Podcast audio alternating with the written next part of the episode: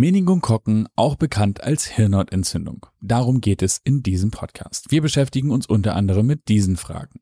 Was sind Meningokokken eigentlich überhaupt? Wer bekommt eine Meningokokkeninfektion? Gibt es eine wirksame Meningokokkenimpfung? Wie ist die STIKO-Empfehlung und wie sind die Empfehlungen der STIKO zu bewerten? Und welche bekannten Nebenwirkungen hat die Meningokokkenimpfung? Die Evidence-Based Antworten auf all diese Fragen und einige mehr findet ihr in dieser Episode unseres Podcasts und wenn ihr zu diesem Thema weiterführende Informationen sucht, werdet ihr auf unserer Website fündig, die unten in den Shownotes notiert ist, genau wie eine E-Mail-Adresse für Fragen, auf die wir noch keine Antworten gegeben haben. Und nun wünschen wir interessante Einblicke und gute Unterhaltung. Viel Spaß! Impfen mit Sinn und Verstand der Podcast des Vereins Ärztinnen und Ärzte für individuelle Impfentscheidung. Moin und herzlich willkommen hier in diesem grandiosen Podcast Impfen mit Sinn und Verstand. Und heute geht es mal wieder darum, dass wir uns in aller Tiefe mit einer Impfung und einem Virus oder ist es eigentlich ein Bakterium oder ich weiß gar nicht ganz genau, was ist das eigentlich. Es geht um die Meningokokken und die sind auch bekannt als Hirnhautentzündung. Dafür brauchen wir natürlich die ärztliche Kompetenz, um das in der Tiefe alles zu besprechen. Was ist das? Wer kriegt das? Was sind die Nebenwirkungen? All diese wunderbaren Themen. Und deshalb begrüßen wir ganz herzlich Dr. Alexander Konietzki vom Verein Ärztinnen und Ärzte für individuelle Impfentscheidung. Moin, lieber Alex. Moin, Hauke. Genau, das war der zweite Versuch. Du hattest das ja schon angesprochen. Das sind, äh, die ersten Fragen waren ja schon in der Anmoderation. Es sind Bakterien, die Diplokokken. Ähm, Meningokokken heißen sie und sie können eine Hirnhautentzündung auslösen. Genau, das ist unser Thema.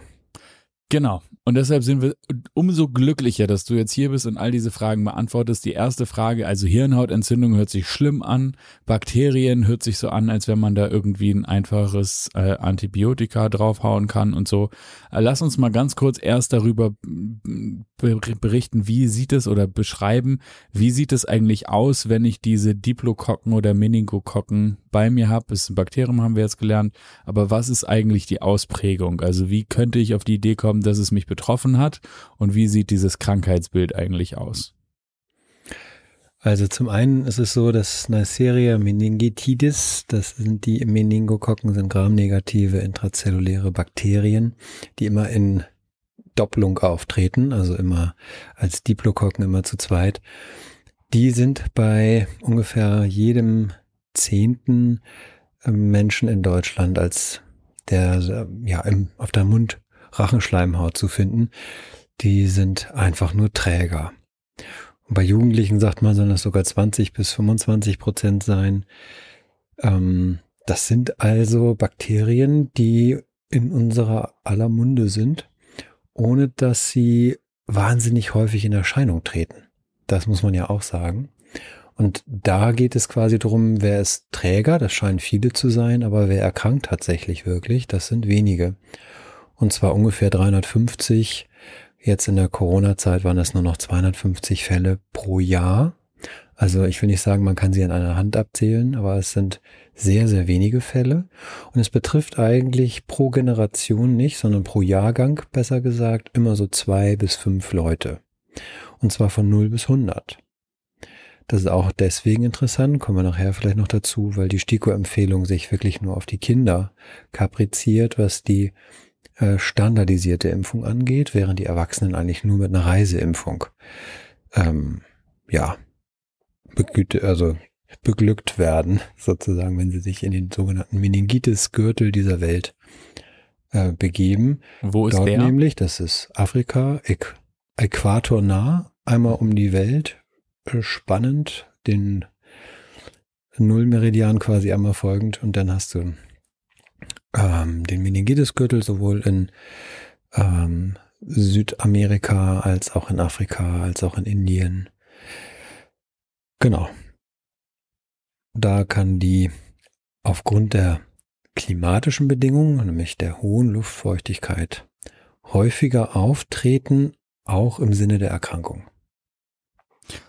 Das verstehe ja. ich ehrlicherweise so nicht. Das heißt also, das Träger, Warum kann das da häufiger naja, also? Also wir haben ja jetzt gehört, dass zehn, dass 10 Prozent in Deutschland, äh, manchmal sogar 20 Prozent je nach Altersgruppe Träger sind, aber nicht daran erkranken.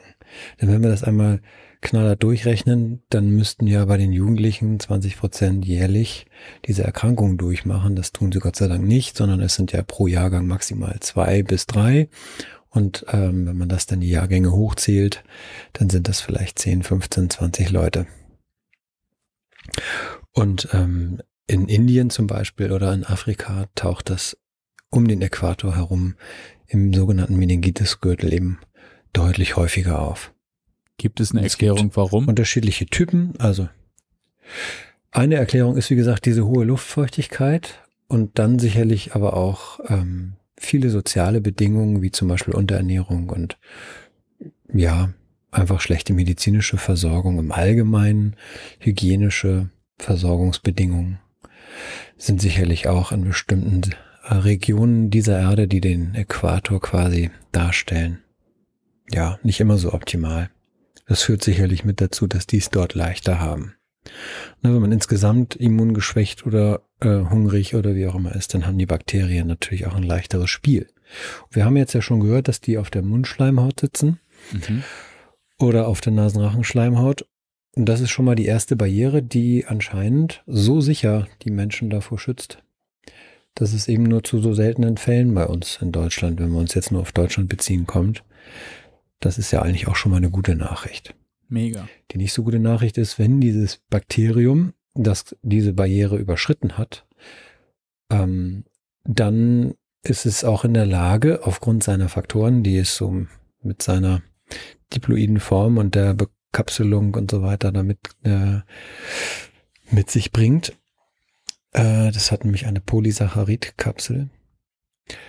Das lockt sich dann auch über die Blut-Hirn-Schranke ins Gehirn ein und da macht es dann eigentlich, da treibt es eigentlich dann das Unwesen in den Zwischenräumen zwischen den Nervenzellen des Gehirns kann sich diese Bakterie dann wirklich unbekümmert äh, einfach verdoppeln und weiter verdoppeln und die Zahl erhöhen und dann kommt es eben zu der Hirnhautentzündung, weil das Gehirn natürlich mit seinem Immunsystem dann sagt, ihr gehört ja eigentlich gar nicht her und dann geht das richtig los und zwar Ramazamba. Das ist etwas, wenn man das so sich vorstellen möchte, es ist zwar super, super selten, wie wir jetzt wissen.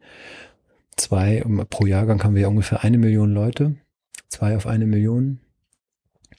Das ist ja nicht ganz so viel vom Risikoprofil her, also wirklich eher im seltenen bis sehr seltenen Bereich. Aber wenn es da ist, dann ist es wie ein Bus von rechts. Also man muss wirklich wahnsinnig schnell sein. Die Patienten selber merken nur so, oh Gott, mir geht's irgendwie nicht so richtig gut, dann haben sie 40 Fieber und die nächste Stunde liegen sie auf Intensivstation. Also es geht wirklich zack, zack, zack. Und ähm, selbst wenn jetzt die Hochintensivmedizin gemacht wird und sofort, Volumen ist ganz wichtig in der Gabe, wenn wir in die Therapie einmal ganz kurz reingehen wollen. Antibiotische Gabe mit dem Ceftriaxon direkt IV, man wird so angelernt, auch äh, in der Ausbildung des Medizinstudiums oder auch am Patienten nachher in den praktischen Jahren, dass man im Grunde genommen gar nicht erst lange fragt, ähm, wenn man diese Idee hat, dass es sich um eine Meningokokken-Meningitis handelt, dann wird als erstes der Zugang gelegt, als erstes das Rifampicin, nicht, sondern das Ceftriaxon, Entschuldigung, IV gegeben und literweise Volumen innerhalb von ganz kurzer Geschwindigkeit in den Patienten hineingepumpt, weil das, das, die genau? lebensrettenden Maßnahmen sind. Volumen heißt ähm, Flüssigkeit, mhm. NaCl, Kochsalzlösung. Äh, früher hat man noch andere Stoffe da benutzt, man hat sich aber jetzt mittlerweile wieder auf die Kochsalzlösung zurückgezogen. Und das muss äh, literweise in den Patienten rein, weil man festgestellt hat, dass die Reaktionen, die dann nämlich ausgelöst werden, dadurch, dass das Gehirn beeinträchtigt ist und die immunologische Reaktion alles im wahrsten Sinne des Wortes auf den Kopf stellt, kommt es eben zu Kreislaufkollaps, Durchblutungsstörung, Gerinnungsstörung und das alles innerhalb von ganz, ganz kurzer Zeit. Und je mehr Volumen dann im Patienten ist, also je mehr Flüssigkeit, umso leichter lässt sich das in Anführungsstrichen abpuffern. Aber es hört sich ja auch schon so an, so wie ich das beschreibe, wie so eine Art Hinterherlaufen. Mhm. Ähm, hinter der Notsituation und wir kommen eben, und das ist auch etwas, was dieses Bakterium auszeichnet, mit einer Case Fatality Rate von 10% über alle Altersgruppen hinweg versterben also 10% der Menschen, die diese Erkrankung dann im Vollbild ausbilden. Ähm, und ähm, das ist im Vergleich jetzt zum Beispiel Corona, wo wir 0,37 haben, schon mal um Faktor 100 einfach stärker. Und ähm, vor allem, wenn das dann in Richtung Sepsis geht, also die Bakterien sich auch noch im Blut irgendwie wiederfinden und mehrere Organe gleichzeitig befallen, dann, dann versterben wirklich 50 Prozent.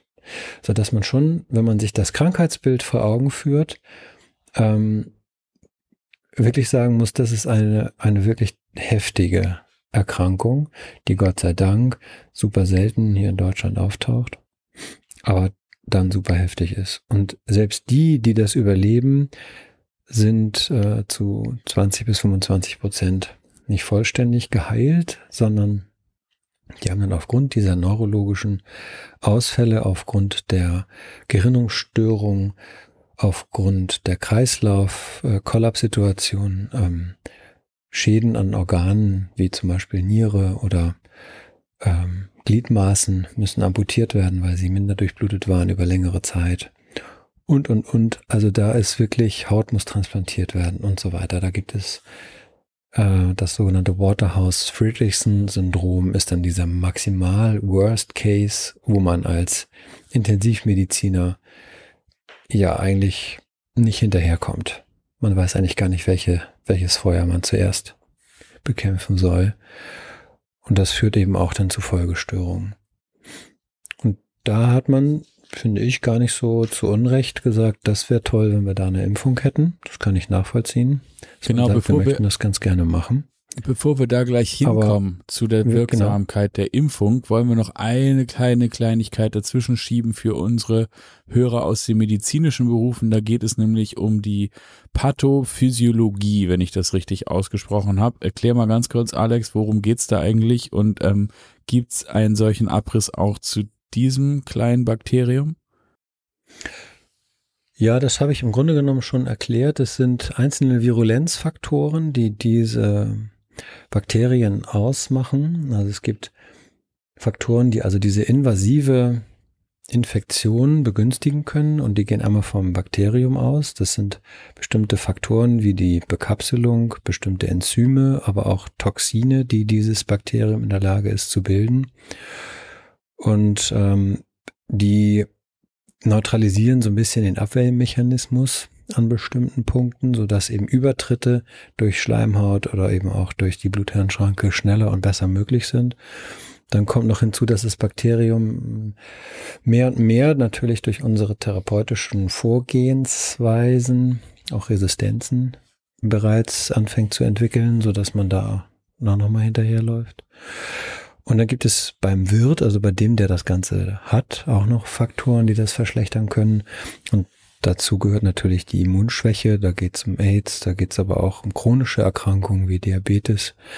Das sind dann Menschen, die da etwas höhere Gefahr laufen, wenn das Bakterium loslegt, dann auch schwerere Verläufe zu entwickeln. Und ganz allgemein könnte man sagen, der Stress könnte das auch. Da habe ich jetzt allerdings keine harten, äh, belastbaren Zahlen dazu, weil nicht jeder, der Stress hat, hat ja diese Erkrankung und wie gesagt, das ist sehr, sehr selten. Okay. Ja. Dann jetzt aber doch zu der Frage, du hast es gerade schon aufgebracht, äh, gegeben dieser doch recht heftigen Krankheitsverläufe, wenn man sich dann äh, dem ja beugen muss, wollte ich gerade sagen, also wenn das eigene Immunsystem dann nicht in der Lage ist, ähm, das Bakterium aus dem Körper herauszuheben, ist äh, zu halten, ist natürlich heftig. So, der Wunsch nach einer Impfung ist deutlich, weil, auch wenn es selten ist für den, der es bekommt, äh, genauso wie mit dem Bus von rechts, wie du gesagt hast, für den wird es dann heftig. Also gibt es eine Impfung gegen die Meningokokken. Genau, also es ist ja so, dass wir in Deutschland vornehmlich den Meningokokken Typ B haben die Impfstoffentwicklung für dieses, äh, für diesen Subtyp war sehr schwierig, weil immer wieder es zu Komplikationen kam, Es hat eigentlich selten die Stufe 2 in den äh, Impfstoffstudien überschreiten können.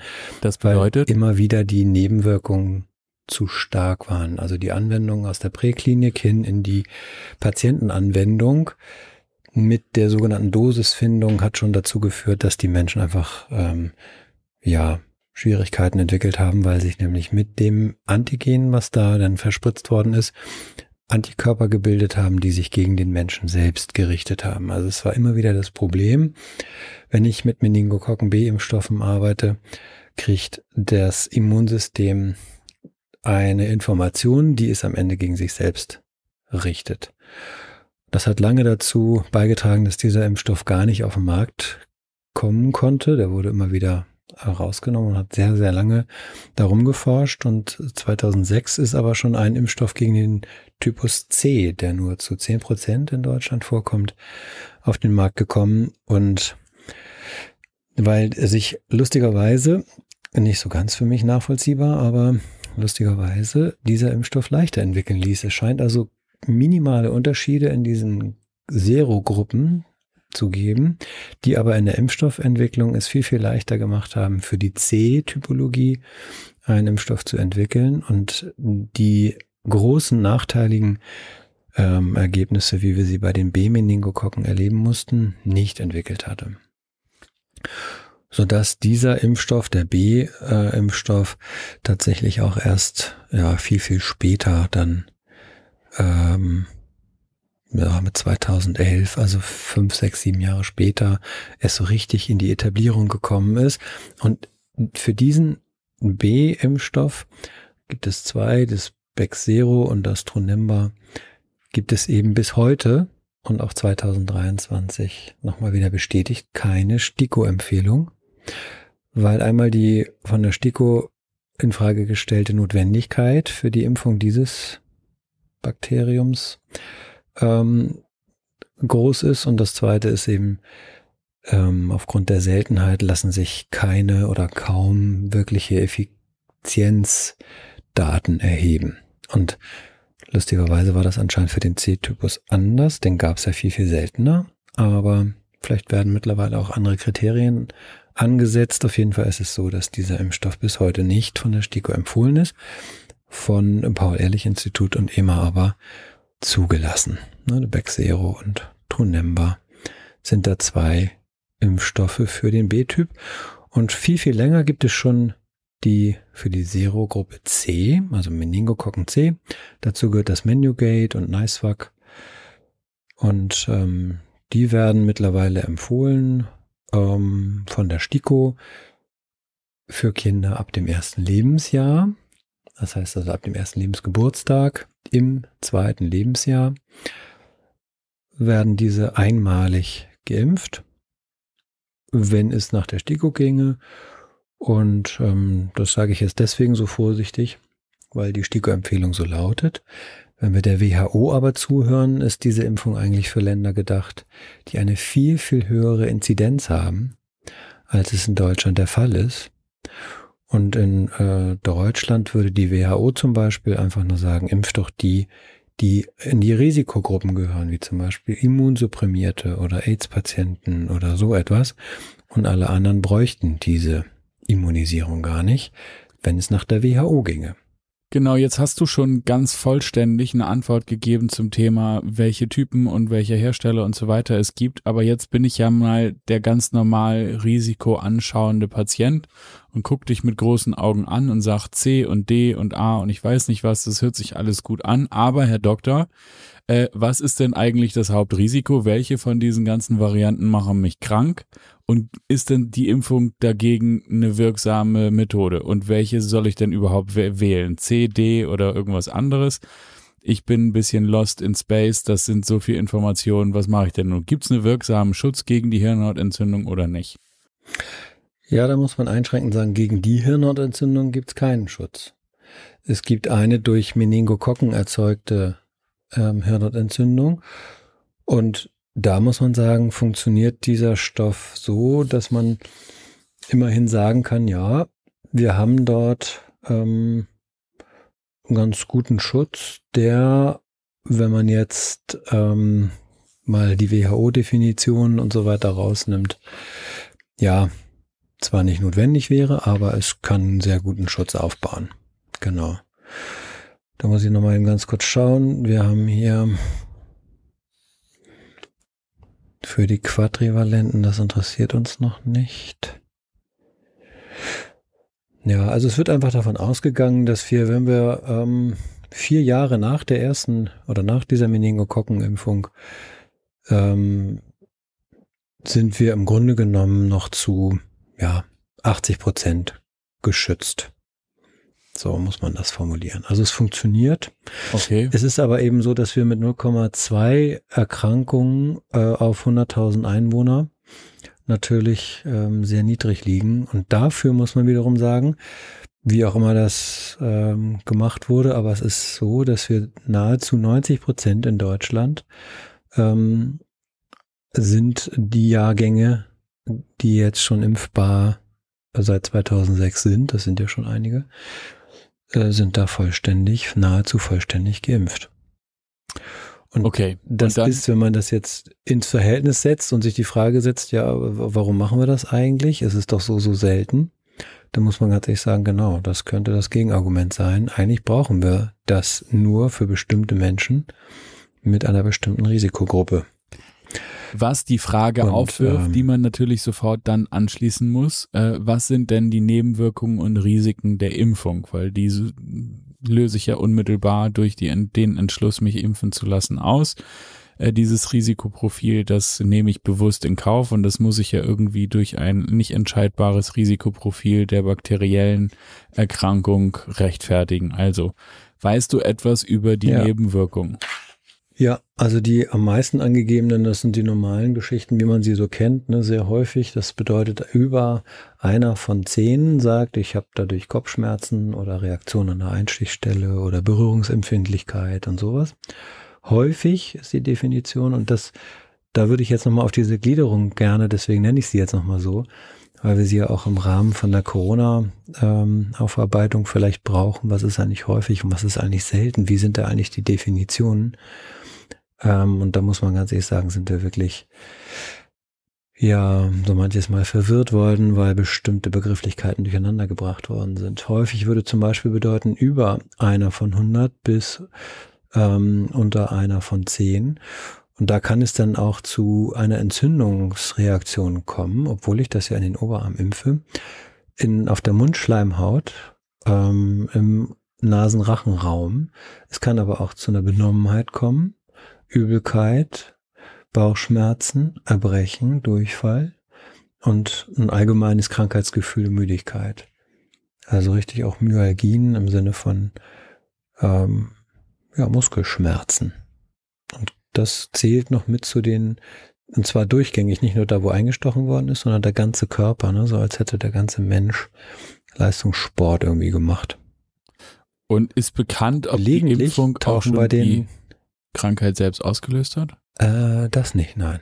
Okay. Das liegt eben daran, dass es äh, keine Bakterien sind, die da, oder auch nicht abgeschwächte Bakterien, die da verimpft werden, sondern es sind ähm, nur Bestandteile des Bakteriums. Und da haben wir zum Beispiel die Polysaccharid. Konjugatimpfstoffe, das sind also bestimmte Zuckerketten, die das äh, die die Diplokocke, Meningokocke auszeichnet, werden also auf einem bestimmten Trägerstoff, in dem Fall ist es das Aluminiumhydroxid, ähm, konjugiert und dann hat das Immunsystem die Möglichkeit, diese langkettigen Zucker zu identifizieren und daraufhin Antikörper zu bilden. Und da sich die genauso wieder auf der Oberfläche des Bakteriums finden, würde das Antikörpersystem und damit das Immunsystem eben das Bakterium auch erkennen. So läuft die Impfung. Oder okay. so funktioniert die, ne? dass ich da über die Antikörper gehe und ich habe eben keinen Bestandteil, der sich wie bei den Lebendimpfstoffen, abgeschwächte Masern, Viren oder so, die würden sich ja weiter vermehren. Das habe ich hier nicht. Das wäre auch fatal. Also das kannst du in Anführungsstrichen mit den Meningokokken nicht machen. Da bringst du den Patienten ja richtig in Gefahr. Nee, genau. da werden also nur Bestandteile genommen. Das wäre ja genau die Frage. Bin ich so richtig hart in Gefahr oder Aber ich glaube, das ist auch Ja. schon. Und wenn so Nebenwirkungen noch, ich würde gerne nochmal die Nebenwirkungen, zwei, drei Sachen nochmal sagen, weil gelegentlich wäre nämlich über einer von 1000, ähm, aber unter einer von 100 sozusagen. Ähm, da kann man auch grippeähnliche Erkrankungssymptome bekommen oder Lymphknotenschwellung oder ein Bronchialspasmus, also eine Engstellung der Bronchien oder auch Brennen, Hypästhesien, Synkopen. Gerade bei den kleineren Menschen, also gerade bei den über Einjährigen kommt es plötzlich zu Schreiattacken, es kann zu Krämpfen kommen. Das sind also alles Dinge, die im Rahmen dieser Impfung auftauchen können. Und ganz selten gibt es eben auch die Möglichkeit, und das habe ich eher bei älteren Kindern so verortet und auch einmal selber erleben dürfen, ist das sogenannte Guillain-Barré-Syndrom. Das bedeutet, es werden Antikörper gebildet aufgrund dieser Polysaccharid-Kettenangebote, bildet der Körper Antikörper, die sich gegen die eigenen Zellen der Isolation von den Nervenzellen richtet.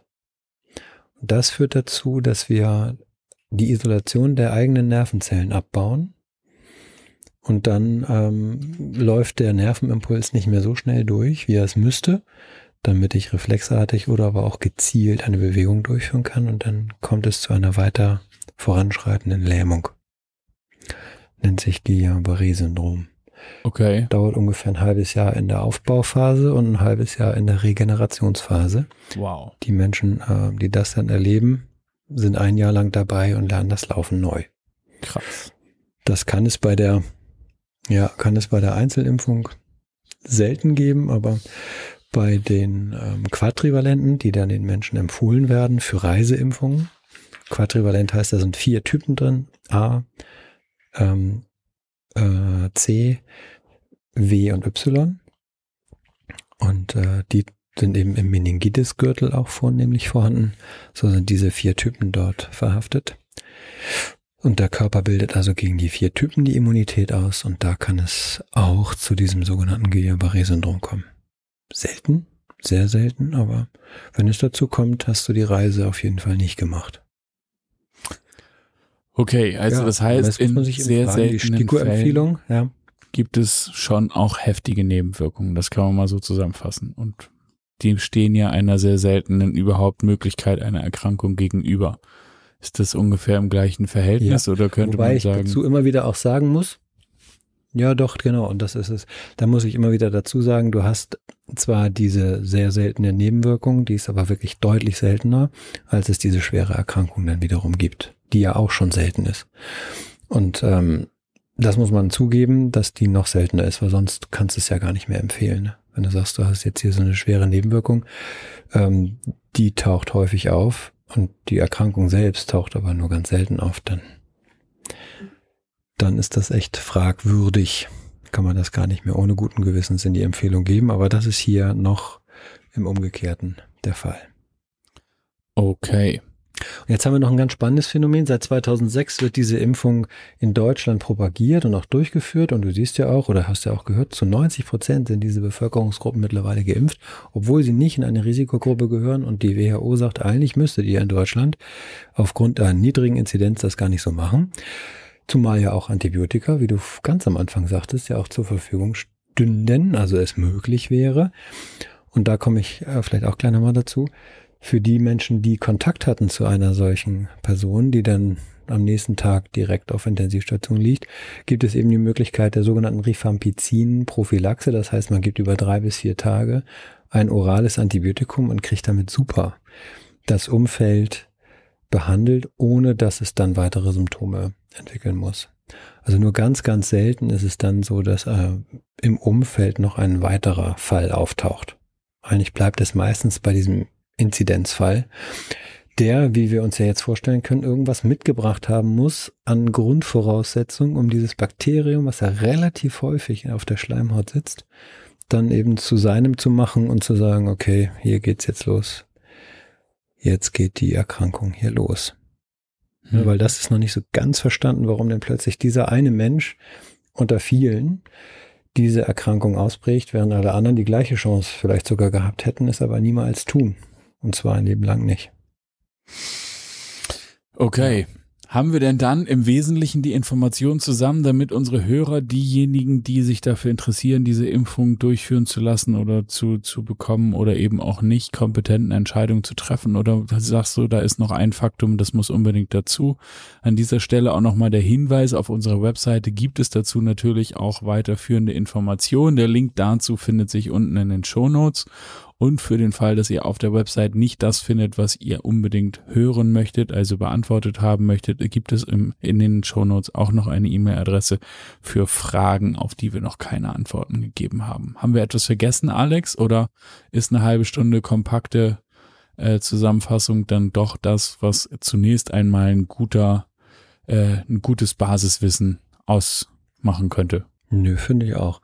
Es wird seit 2006 von der STIKO empfohlen, geimpft. Und jetzt kommt noch ein, vielleicht abschließend letzter interessanter Aspekt, dass die Typologie in Deutschland sich verändert. Also wir haben eine Zusammensetzung, wie wir jetzt rausgefunden haben, ne, von den Meningokokken. Und wenn man das nochmal ins Verhältnis setzt, für alle Hirnhautentzündungen und man malt die auf einen Kreis mit 360 Bogenminuten, dann ist die aufgrund dieser geringen Häufigkeit nur eine Bogenminute überhaupt die Meningokokkengruppe von den 360.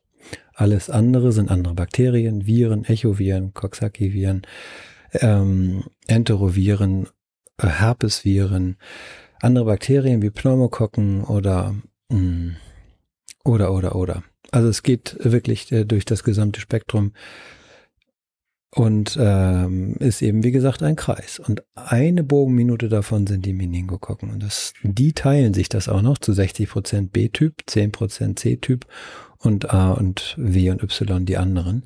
Und interessant ist jetzt, dass wir seit 2006 gegen Meningokokken C impfen, der B-Typ aber zurückgeht.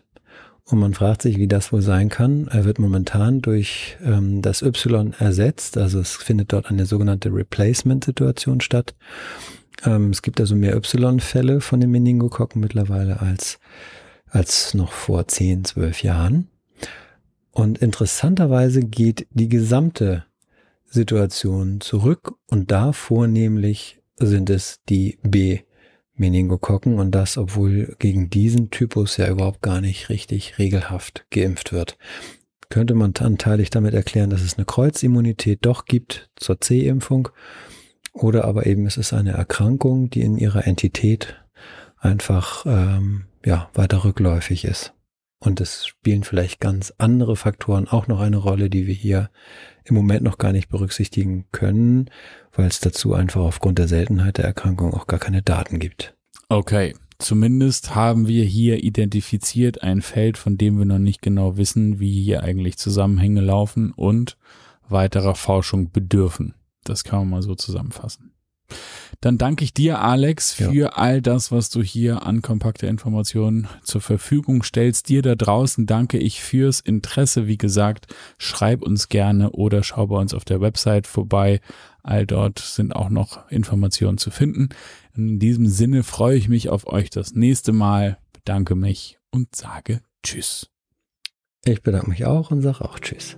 Wenn dich dieses Thema noch weiter interessiert, dann findest du unten in den Shownotes einen Link zu unserer Website. Auf der Website findest du jede Menge Fach- und Sachbeiträge zu genau diesem Thema, genau wie eine E-Mail-Adresse. Du kannst uns deine Frage auch direkt stellen. Wir freuen uns auf dich das nächste Mal und wenn du garantiert keine weitere Episode dieses Podcasts verpassen willst, dann abonniere doch diesen Kanal und auch eine Bewertung würde uns sehr helfen. Wir danken dir für dein Interesse und bis zum nächsten Mal. Tschüss.